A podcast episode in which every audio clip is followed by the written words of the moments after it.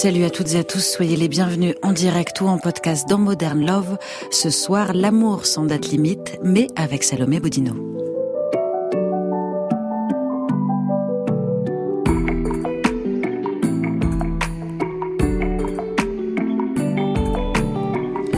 5h54 minutes, c'est le temps que j'ai passé chaque jour sur mon téléphone portable pendant la semaine qui vient de s'écouler. Je le sais parce que le dit téléphone m'envoie un rapport hebdomadaire avec un emoji sablier. 4975, c'est le nombre de pas que j'ai effectué pour me rendre de mon domicile à la maison de la radio. Je le sais parce que c'est écrit sur mon application santé, celle qui est symbolisée par un petit emoji cœur. 4, c'est le nombre de jours qui me séparent de mon renouvellement d'ordonnance de pilules contraceptives. Je le sais parce que mon appli de suivi gynéco m'a adressé une alerte avec un émoji pharmacie. Aujourd'hui, tout s'évalue, se soupèse, se mesure, s'anticipe, sauf peut-être le temps que l'on met à tomber amoureux, le temps aussi pour ne plus l'être. Quantité de séries ont imaginé un monde dans lequel l'intelligence artificielle rebattrait les cartes du jeu de l'amour et du hasard, une dystopie qui a désormais une traduction littéraire. Dans le syndrome des cœurs brisés, Salomé Bodino nous plonge dans une histoire d'amour contrariée par un programme informatique sans aucune technologie et avec un réalisme déconcertant. On est ensemble jusqu'à 23h, emoji horloge. Modern Love. 01 56 40 28 10. Mais d'abord, et comme chaque semaine, un auditeur nous confie ce qu'il fait, écoute, lit, regarde, visite ou cuisine pour ne pas se faire piétiner par la déprime dominicale. Ce soir, c'est au tour de Charlotte de nous dire comment elle fait glisser les dimanches avec un peu de radio, une grosse ripaille de début d'après-midi et un peu de rêverie. Modern Love. 01 56 40 28 10.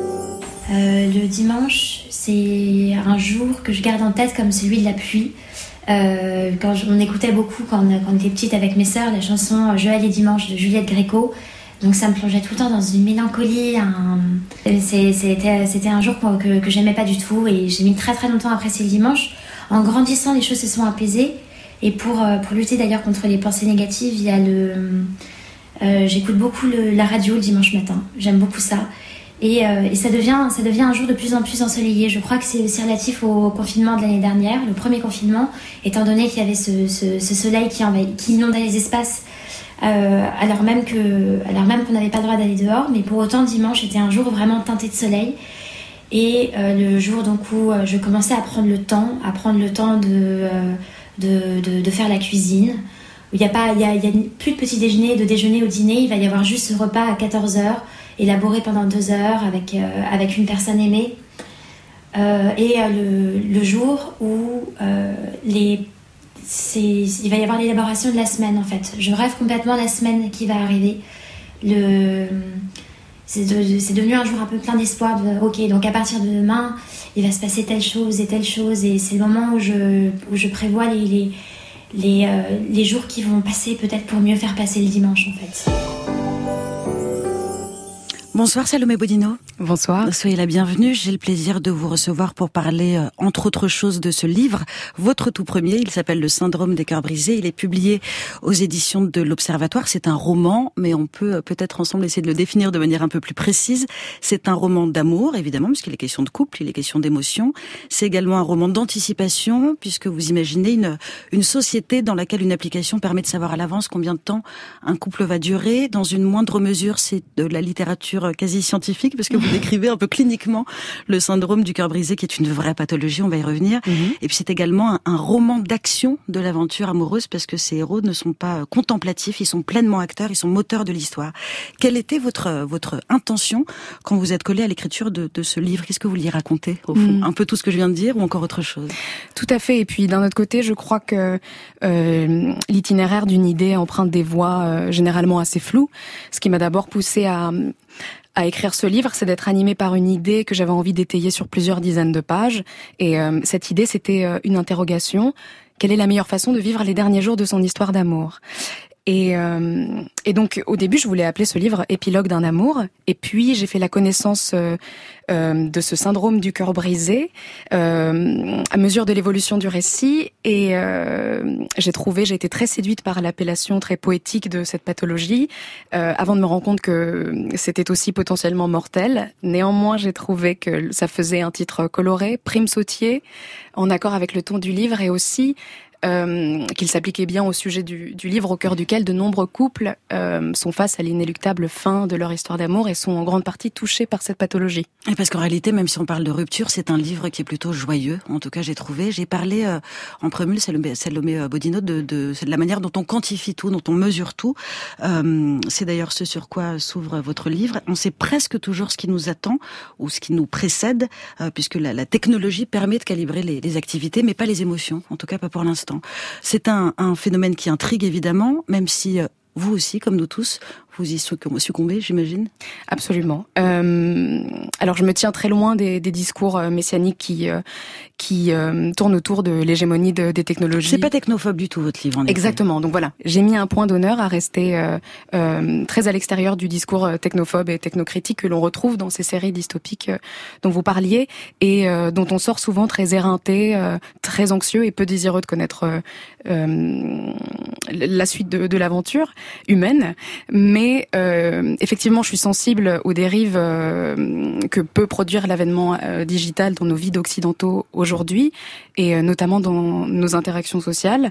Euh, donc, euh, quelle est la place de la spontanéité dans nos vies, dans nos relations? De l'inattendu?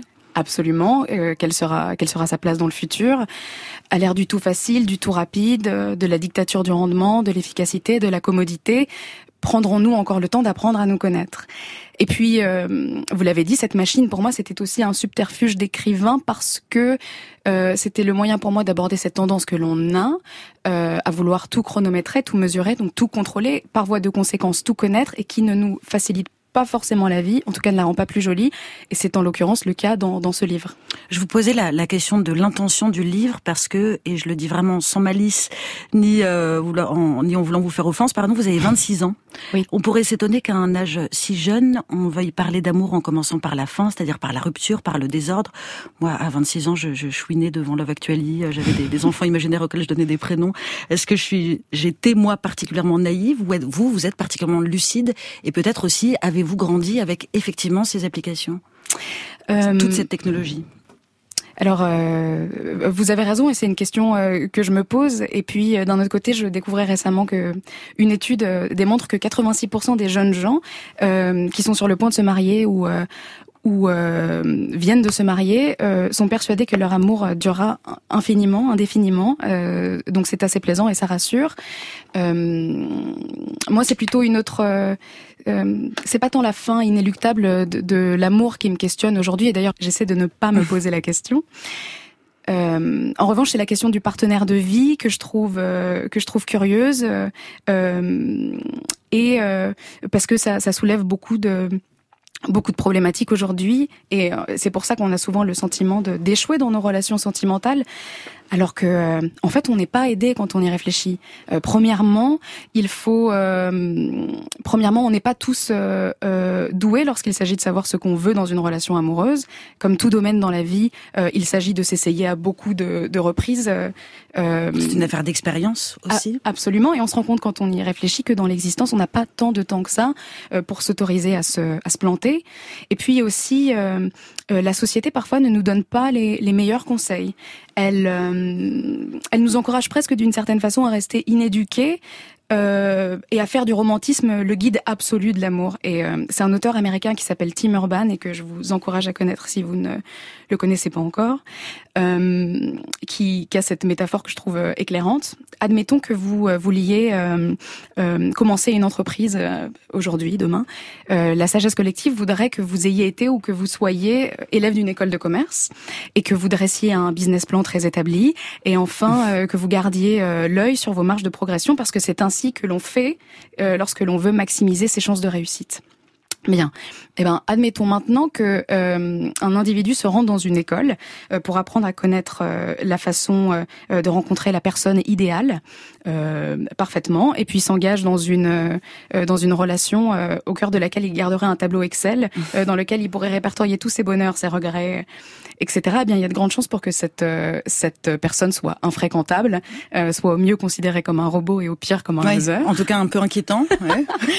et pourtant, quand on en revient à l'idée de, la rencontre du partenaire parfait, de notre partenaire de vie aujourd'hui, eh ben, la société nous décourage d'y trop penser euh, et, euh, et nous encourage à penser les choses plutôt comme ceci, c'est-à-dire euh, croire en son destin, y aller avec son instinct, espérer pour le meilleur.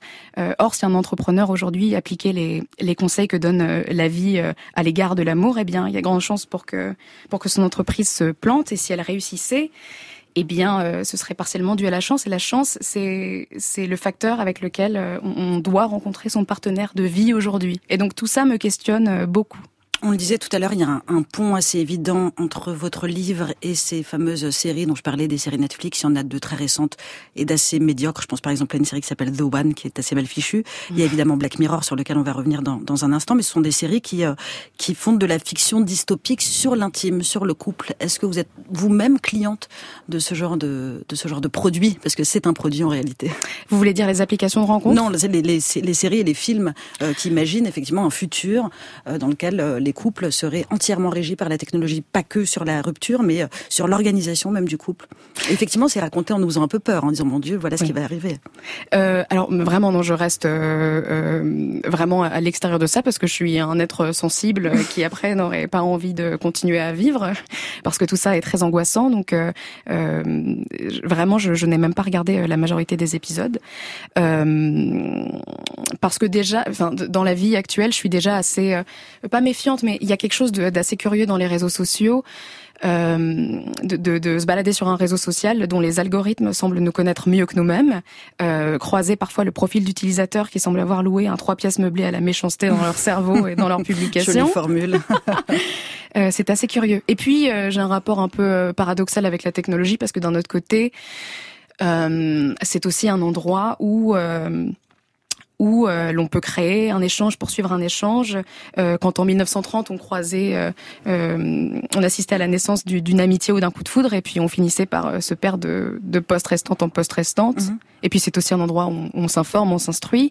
Donc c'est comme partout, il, s'agit de s'y rendre en sachant ce qu'on a y perdre et à y gagner. Mhm.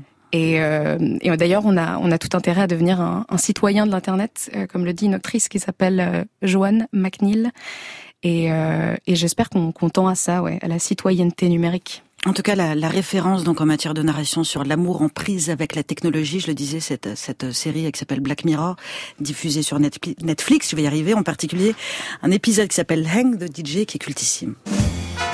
Bon, alors, euh, et si on regardait la date d'expiration? 3, 2, 1, go On a 12 heures. Ouais, 12 heures. Voilà.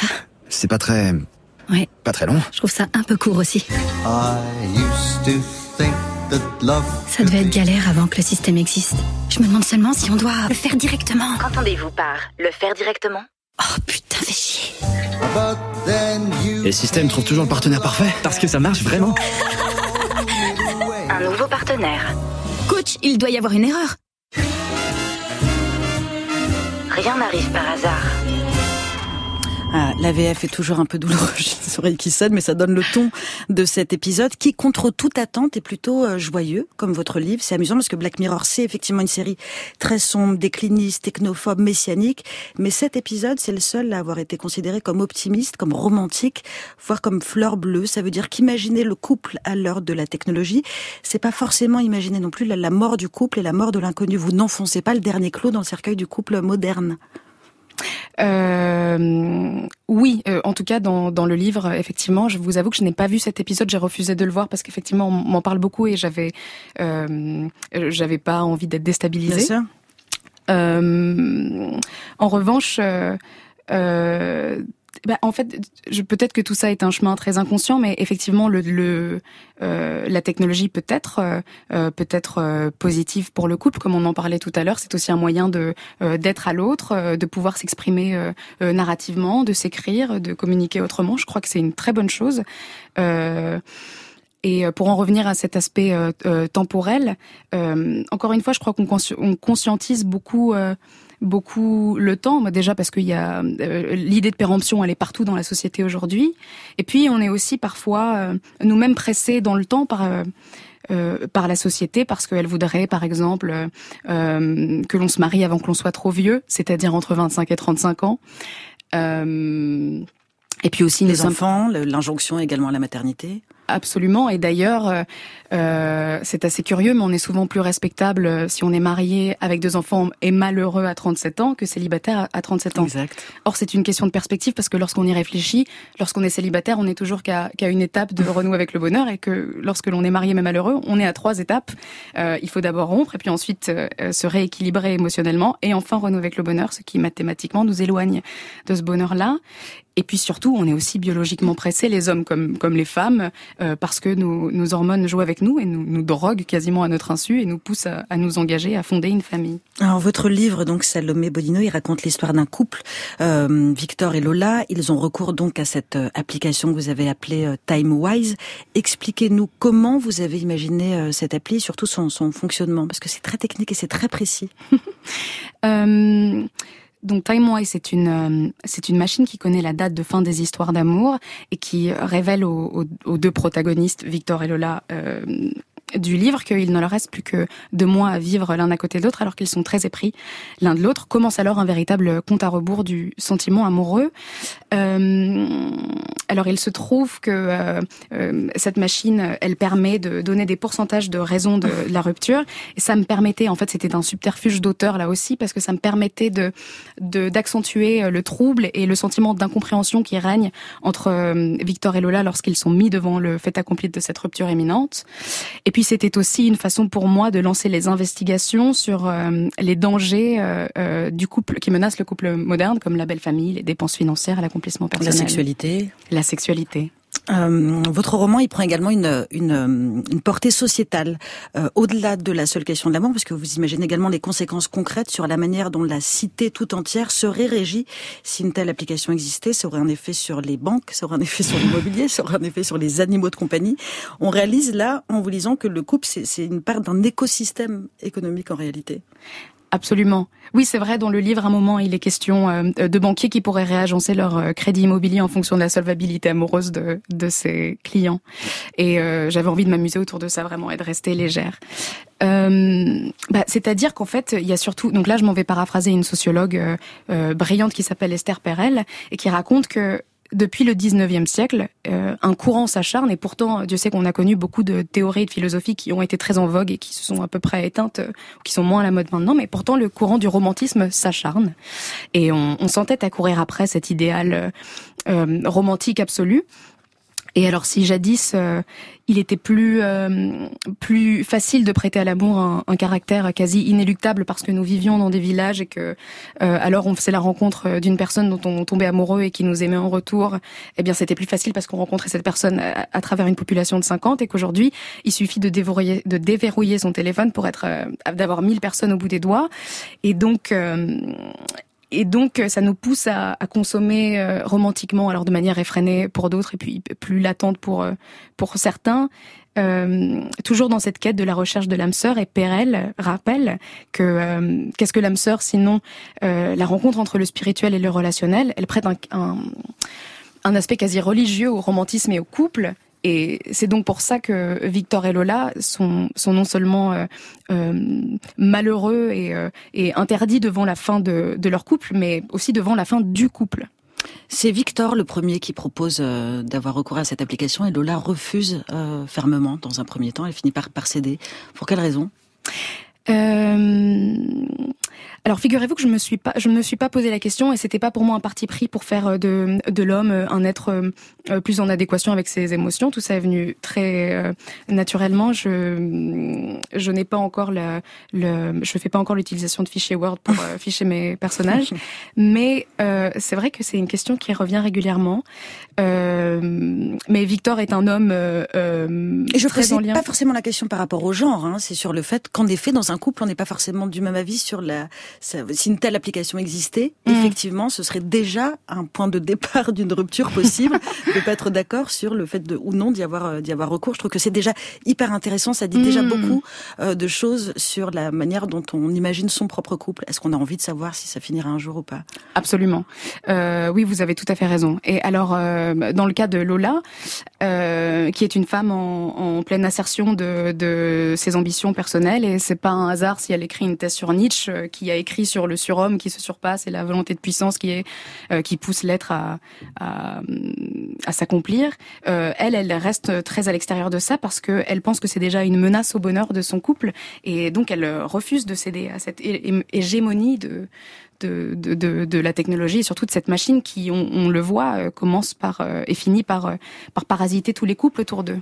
Il y a aussi dans le livre l'exploration de ce qu'on pourrait appeler les, non-dits dans le couple, euh, toutes les petites exaspérations qu'on formule pas forcément, mais qu'on rumine dans son coin et qui finissent par sédimenter. Par exemple, Victor et Lola sont éperdument amoureux. Au début, ils se jurent qu'ils ont rien à se reprocher mutuellement.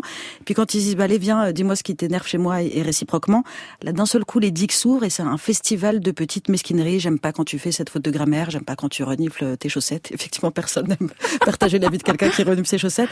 Au fond, cet exercice de transparence, de se dire entre quatre yeux, ce qui nous sort par les yeux, précisément, c'est une bonne ou une mauvaise idée, au-delà de, de, la narration, hein, de ce que ça apporte au livre, qui est vraiment très drôle, mais... Euh, euh, en fait, il s'agit de... Euh, enfin, bon, déjà, premièrement, je pense que l'être humain se raconte des histoires en permanence et dans sa tête tourne une caméra éternelle qui, qui réalise des petites scénettes. Euh, et qui se raconte bien ce qu'il veut. Euh, après, je crois qu'il s'agit de, de, on en revient à cette question quelle est la meilleure façon de vivre les derniers jours de son histoire d'amour? Alors là, effectivement, vous, vous venez de le citer, ils se, ils se racontent des horreurs euh, parce qu'ils ont envie de se rendre la vie plus facile et d'être euh, euh moins à regret. D'avoir de bonnes raisons de moins s'aimer. Tout à fait. mais c'est c'est toujours une question que, que je me pose. Peut-être que eux décident de, de réagir de cette façon. Peut-être que moi, j'agirais comme si je voulais archiver une langue qui s'apprête à devenir morte et, couper des mèches de couper des mèches de cheveux et, et mm, enfermer une odeur dans un bocal. Mais tout ça est très est très individuel, donc ça, ça les regarde effectivement. Et ça invite le lecteur à se poser ces questions-là. En effet, vous restez avec nous, Salomé Bodino. On poursuit cette conversation juste après un titre de la playlist d'Inter sélectionné par Muriel Pérez. On est raccord, c'est encore une affaire de rupture. C'est je reste, le reste, pardon, Clara Luciani.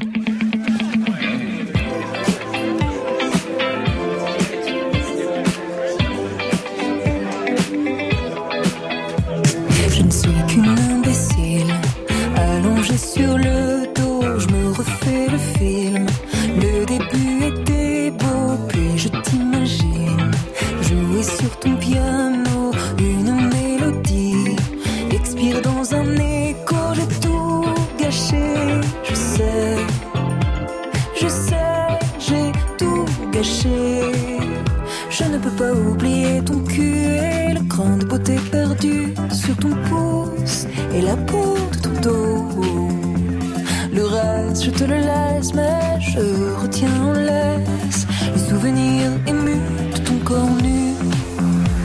Le reste, je te le laisse. Le reste, je te le laisse. Le reste, je te le laisse. Le reste, je te le laisse. Je te sens au loin, chasser mon souvenir va bientôt mourir. Reste mon pauvre cœur, qui a tout inventé.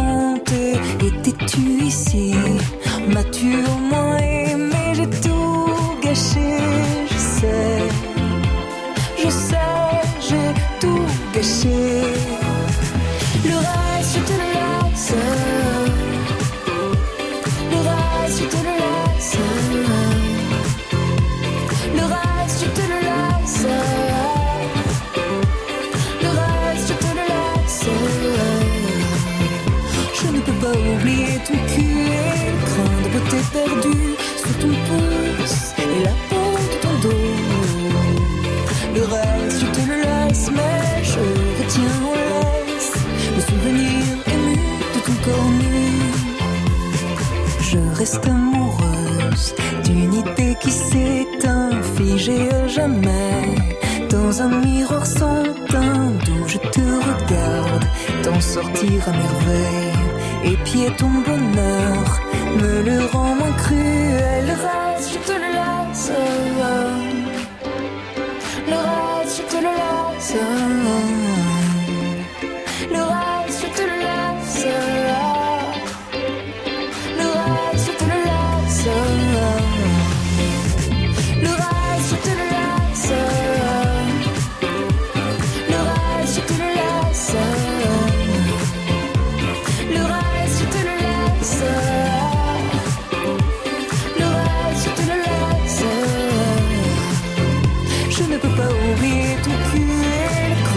tout perdu sur ton poing.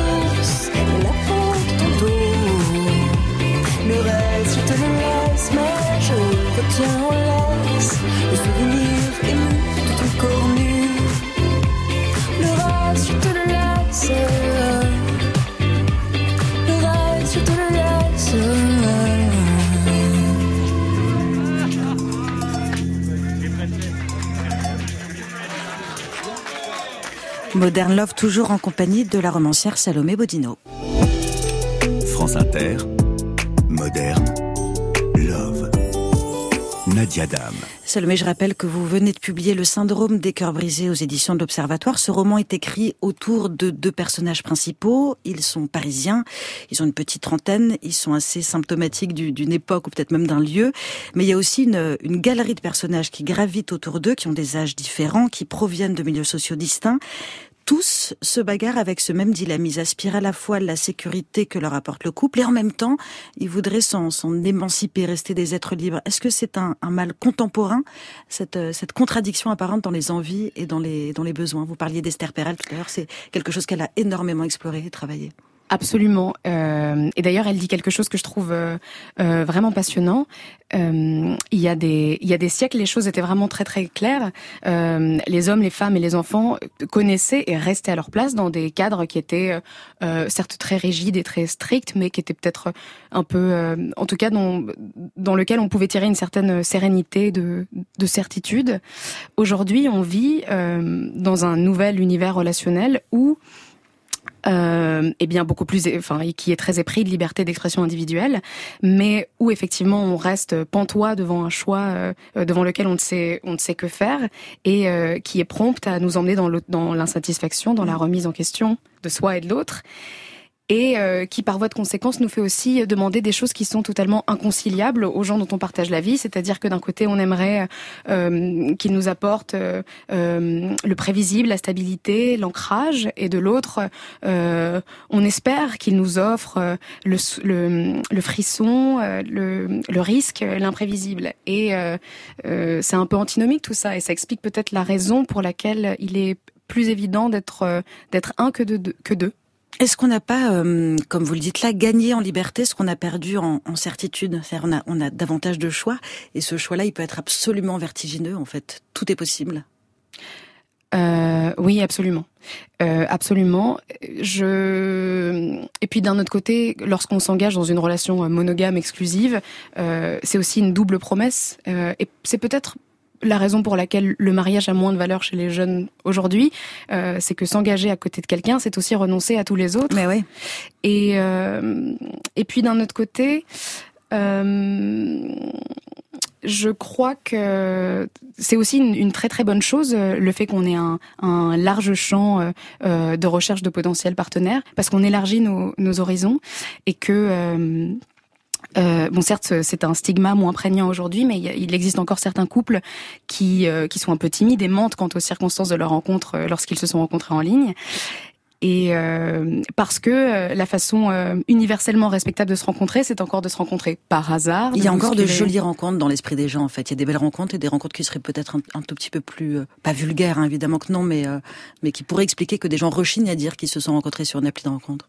Absolument, alors que euh, finalement, euh, il faut euh, beaucoup de chance pour trouver quelqu'un parmi 3700 autour de son quartier. Ça pose également en creux la, question de l'infidélité et du moment où elle commence dans le livre. Victor fouille dans la messagerie Facebook de Lola, il découvre des tas de messages d'un autre garçon, je vais pas tout divulgacher, hein, mais des messages auxquels elle n'a pas répondu, mais pour lui c'est déjà trop. Le simple fait que Lola fasse l'objet du désir d'un autre, pour lui c'est déjà de l'infidélité. Oui, c'est un homme un peu excessif euh, dans ses ressentis.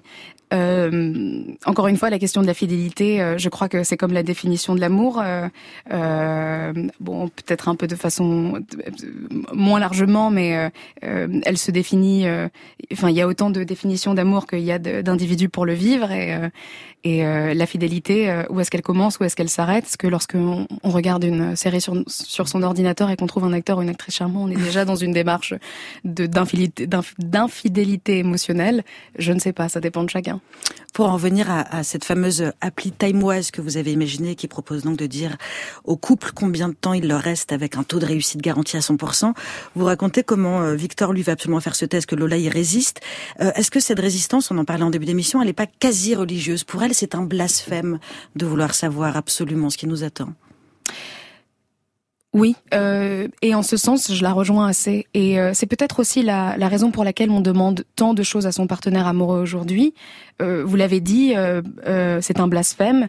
Tout à l'heure, on parlait d'aspect religieux. Je crois qu'il y a quelque chose qui se rattache au domaine de la foi. jadis, la foi en l'Église était inébranlable.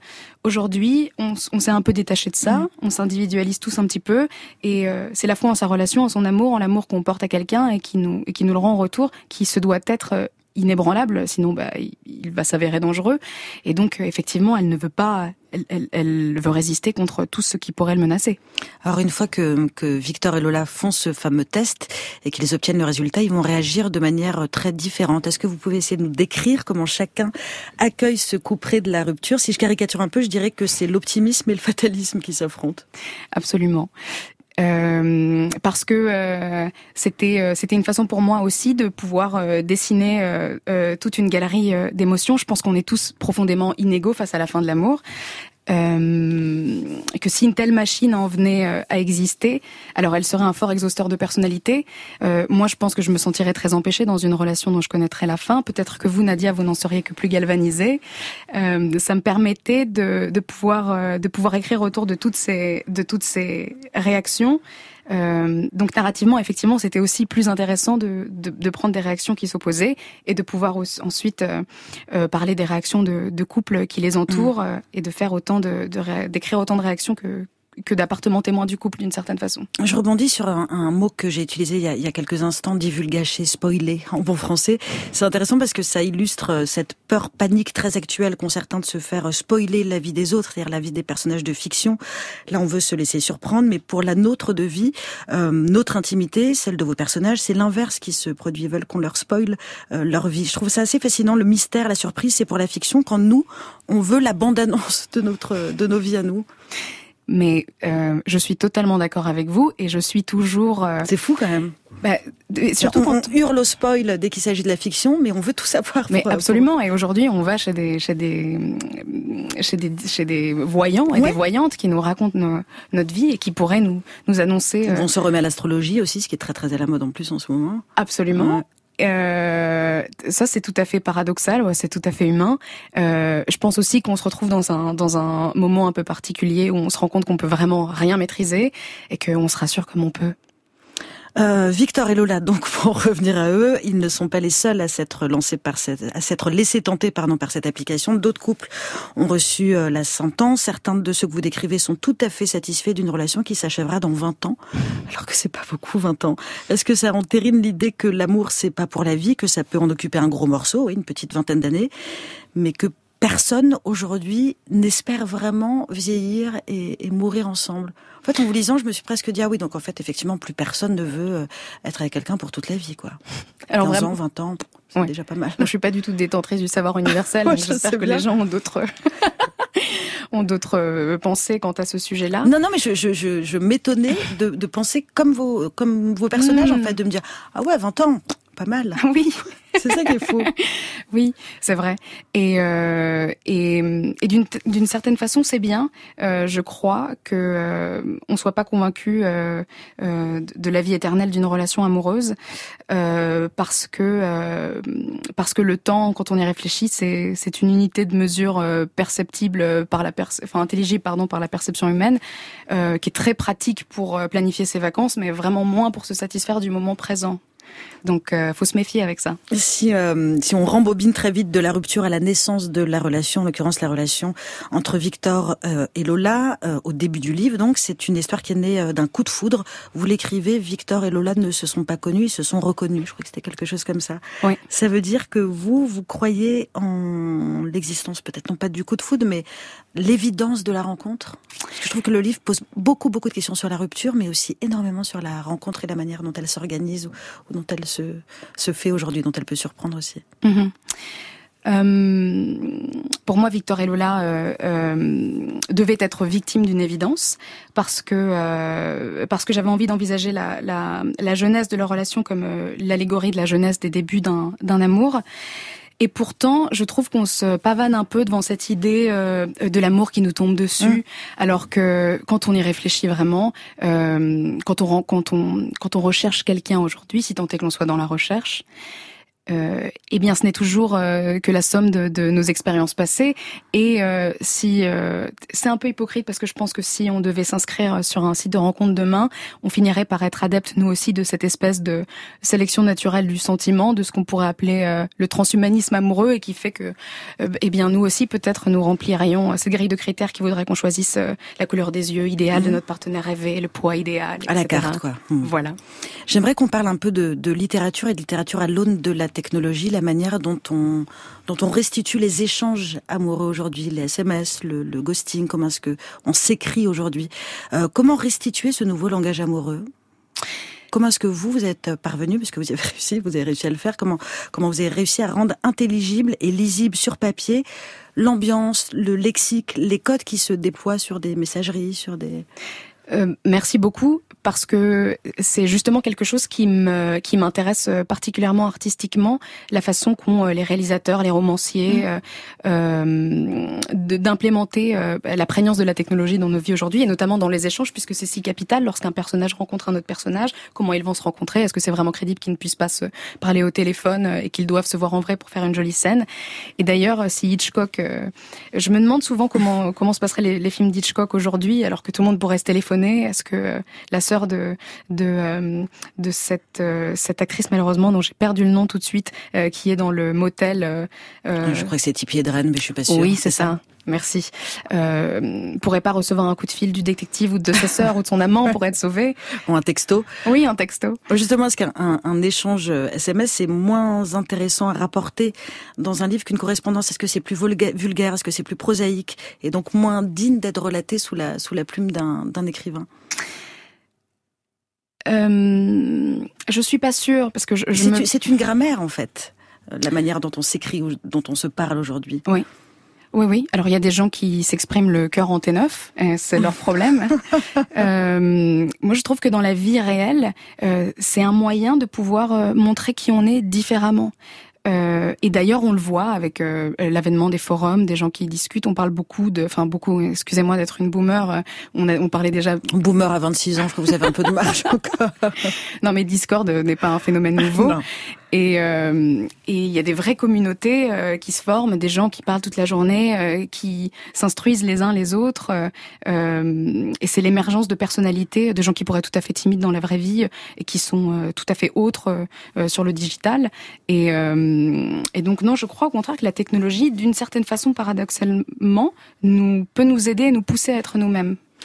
Euh, je sais que vous vous rechigniez à parler de vous et de votre propre expérience du couple et de l'amour. Vous serez peut-être donc plus disserte sur votre entourage. Je le rappelle, vous avez 26 ans, vous êtes citadine, vous avez été journaliste, peut-être donc témoin de ce qui se joue à la fois de manière générationnelle et aussi, j'allais dire, euh, géographique, hein, dans une dans une grande ville. Euh, vous avez, je, pense peut-être sous les yeux, un échantillon de l'amour en, en, 2020 dans une grande ville à, à l'heure des applis, à l'heure d'Instagram.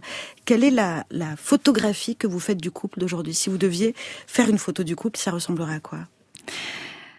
Ça ferait un album euh, photo bien rempli parce que je crois qu'il y a beaucoup de façons de vivre euh, euh, un amour aujourd'hui. il y a des gens qui sont très heureux dans une relation monogame exclusive, d'autres qui sont dans des relations libres, d'autres qui sont en trouble et qui vivent à trois sous un même toit où ils partagent des relations charnelles mais aussi intellectuelles, émotionnelles. Justement, je trouve que ce qui fait la beauté d'aujourd'hui, c'est qu'il n'y a aucune définition du couple. Ma question, c'était aussi, est-ce que vous faites partie de ces gens, des déclinistes de l'amour, qui considèrent que, c'est une question que je pose souvent à mes invités, qui considèrent que c'était mieux avant, en tout cas plus facile? Plus facile de se mettre ensemble, plus facile de rompre aussi? Mmh. Euh, vraiment, euh, excusez-moi d'être une incorrigible optimiste, mais je suis vraiment de l'école de, de, Michel Serres qui qui se veut pas du tout du mieux, du c'était mieux avant. Euh, il faut il faut faire avec ce qu'on a et euh, on a quand même beaucoup de chance parce qu'on vit dans une dans une société où on peut se rencontrer les uns les autres, on peut se créer des opportunités. Euh, il faut être vigilant, mais il faut quand même savoir se satisfaire euh, des ouvertures que ça nous apporte. Un, mot quand même sur ce qui a, a, donné le titre de votre livre, le syndrome des cœurs brisés. C'est pas juste une licence littéraire pour dire qu'on souffre. C'est une vraie pathologie. Vous n'êtes pas cardiologue évidemment, mais vous avez bossé, je crois, un peu quand même pour comprendre euh, à la fois les symptômes et la réalité que, que recouvre cette maladie d'amour, parce que c'est une pathologie. C'est quoi le syndrome des, des cœurs brisés, docteur? Le syndrome... c'est un sujet absolument fascinant. le syndrome du cœur brisé, c'est euh, c'est une maladie qui a été découverte par les Japonais dans les années 90, qu'il appelait aussi euh, et qu'il appelle aussi syndrome du Takotsubo parce que lorsque le cœur se déforme, il ne se brise pas, c'est une image. Eh bien, il prend la forme de ce Takotsubo qui était euh, qui est au Japon, exactement, une amphore qui était une sorte de piège à poulpe. et ce qu'il ce qu'il se passe, c'est que lorsque le cœur est victime d'une décharge émotionnelle trop brutale, c'est à ce moment-là qu'il se déforme. Il est donc, euh, il est donc euh, paralysé, il est comme sidéré, il ne peut plus se contracter et donc il ne peut plus envoyer au reste de l'organisme du sang, ce qui permet son bon fonctionnement. Et donc cela peut être potentiellement euh, fatal, mais rassurez-vous, 90% des cœurs brisés s'en remettent. Et vous avez également découvert, et certains articles d'ailleurs s'en sont fait l'écho, euh, que la, pandémie, la crise sanitaire, ça avait favorisé ce, syndrome. On a beaucoup parlé d'inattendus, de trajectoires euh, non plus rectilignes, mais brisées par par tous ces aléas circonstanciels. Pensez-vous que la, la période, ce qu'elle a imposé justement d'inattendus, d'incertitudes, est-ce que à grande échelle, ça peut modifier notre rapport au couple, à la longévité, peut-être même plus que le couple à l'amitié aussi. Est-ce que quelque chose est en train de se passer sur les liens? Euh, J'espère qu'on n'aura pas attendu une pandémie mondiale euh, pour euh, pour se rendre compte que les, liens sont importants. on se rend peut-être compte que que lorsque on prend sa relation pour acquis, qu'elle soit sentimentale ou amicale, eh bien, euh, eh bien, on, a plus de mal à, la faire euh, péricliter et que, et que aujourd'hui, quand on est confronté à la solitude, euh, parfois de façon vitale, eh bien, c'est important de nourrir les gens qui nous sont proches du cœur. Merci encore Salomé Bodino. On va continuer à parler d'amour. Je vous garde avec moi. Hein, juste après un titre de la d'Inter, c'est Nick Waterhouse et Médecine.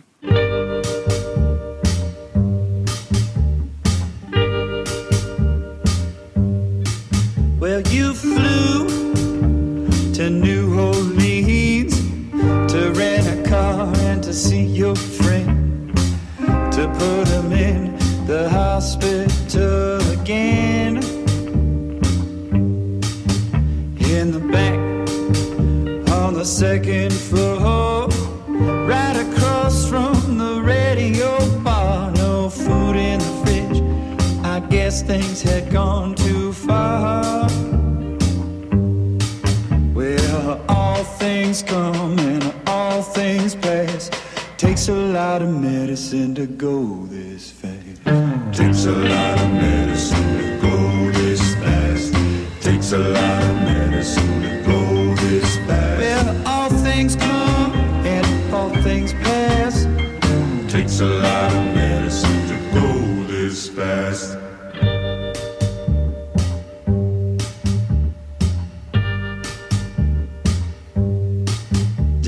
man invent his illnesses were fundamentally unstable. Mother Mary Shrine hiding under the table. In your blue silk robe, burning cigarettes, dreaming of your soul on a Baton Rouge day. Where you going and what's on spec?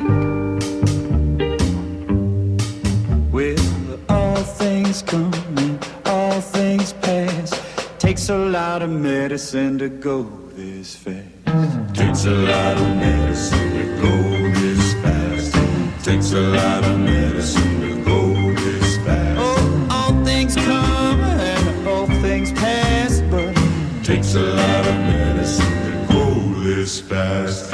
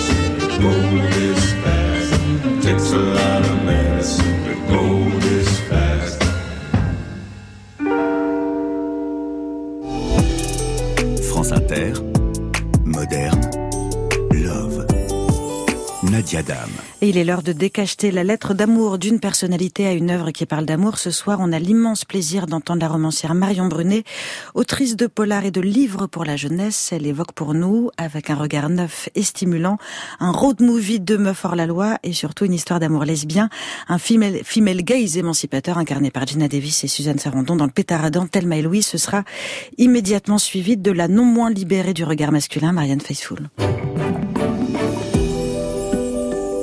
J'ai vu Thelma et Louise pour la première fois quand j'étais ado, euh, et plein de fois depuis, avec un sentiment d'euphorie et d'identification qui allait bien au-delà de la cavale, du, du road trip réjouissant de deux gonzesses hors la loi. Euh, déjà, il faut se rappeler qu'elles sont en cavale parce que Louise a buté le mec qui allait violer Thelma. Et à partir de là, il y a cette transformation profonde des deux femmes. Euh, au départ, elles sont juste parties en week-end de filles, mais leur rencontre et ce qu'elles ont traversé ensemble, ça va les faire muter en guerrières et, euh, et les rapprocher énormément en fait dans la liberté que va offrir cette cavale. Et pour moi, c'est clairement un film d'amour, un film d'amour lesbien. Au cinéma, euh, des films sur un amour de femmes entre elles, euh, bah il y en a pas des masses, et des bons encore moins. Deux mecs déjà plus, mais des femmes, en fait, t'as le choix entre des bluettes euh, sans intérêt, ou alors des films dans lesquels euh, bah, tu sens bien que tu regardes euh, le délire du réalisateur qui a eu surtout envie de faire baiser à l'écran euh, deux actrices qu'il trouve sexy. Alors pour moi, dans ma vision de l'amour entre femmes, euh, qui est celui que j'ai choisi, je m'y retrouve carrément plus dans un film comme Thelma et Louise avec euh, cette vraie rencontre qui se fait dans l'expérience en fait, cette euh, cette libération de ce qu'elles étaient avant et qu'elles ne peuvent euh, ne veulent plus être.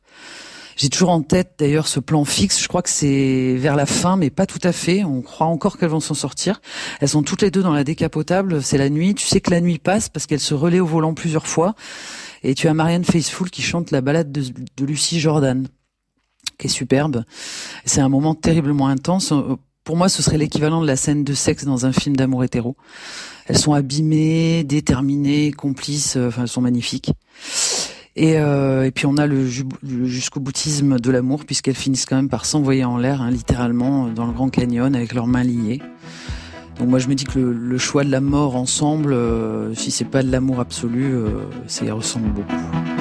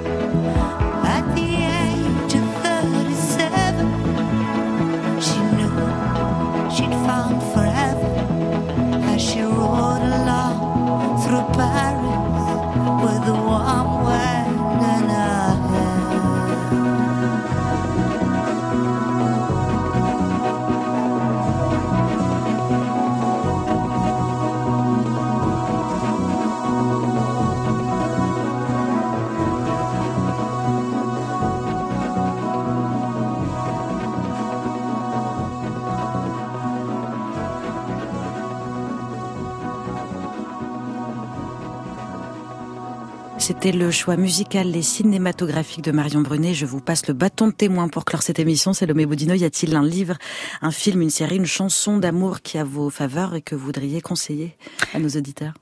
Oh bah pour moi, il y a une chanson qui euh, qui domine toutes les autres, c'est euh, Message personnel, euh, interprété par euh, Françoise Hardy. Sublime. Qui est si belle et euh, lorsqu'on l'entend euh, scander euh, ces quelques mots avant euh, que, que elle entame le, le couplet, en fait c'est Michel Berger qui a donc écrit la chanson et qui lui avait demandé pour se l'approprier de d'écrire euh, euh, quelques mots euh, comme un préambule et euh, et donc euh, si je ne me trompe pas, euh, il s'agit de de- d'une bouteille à la mer pour Jacques Dutronc.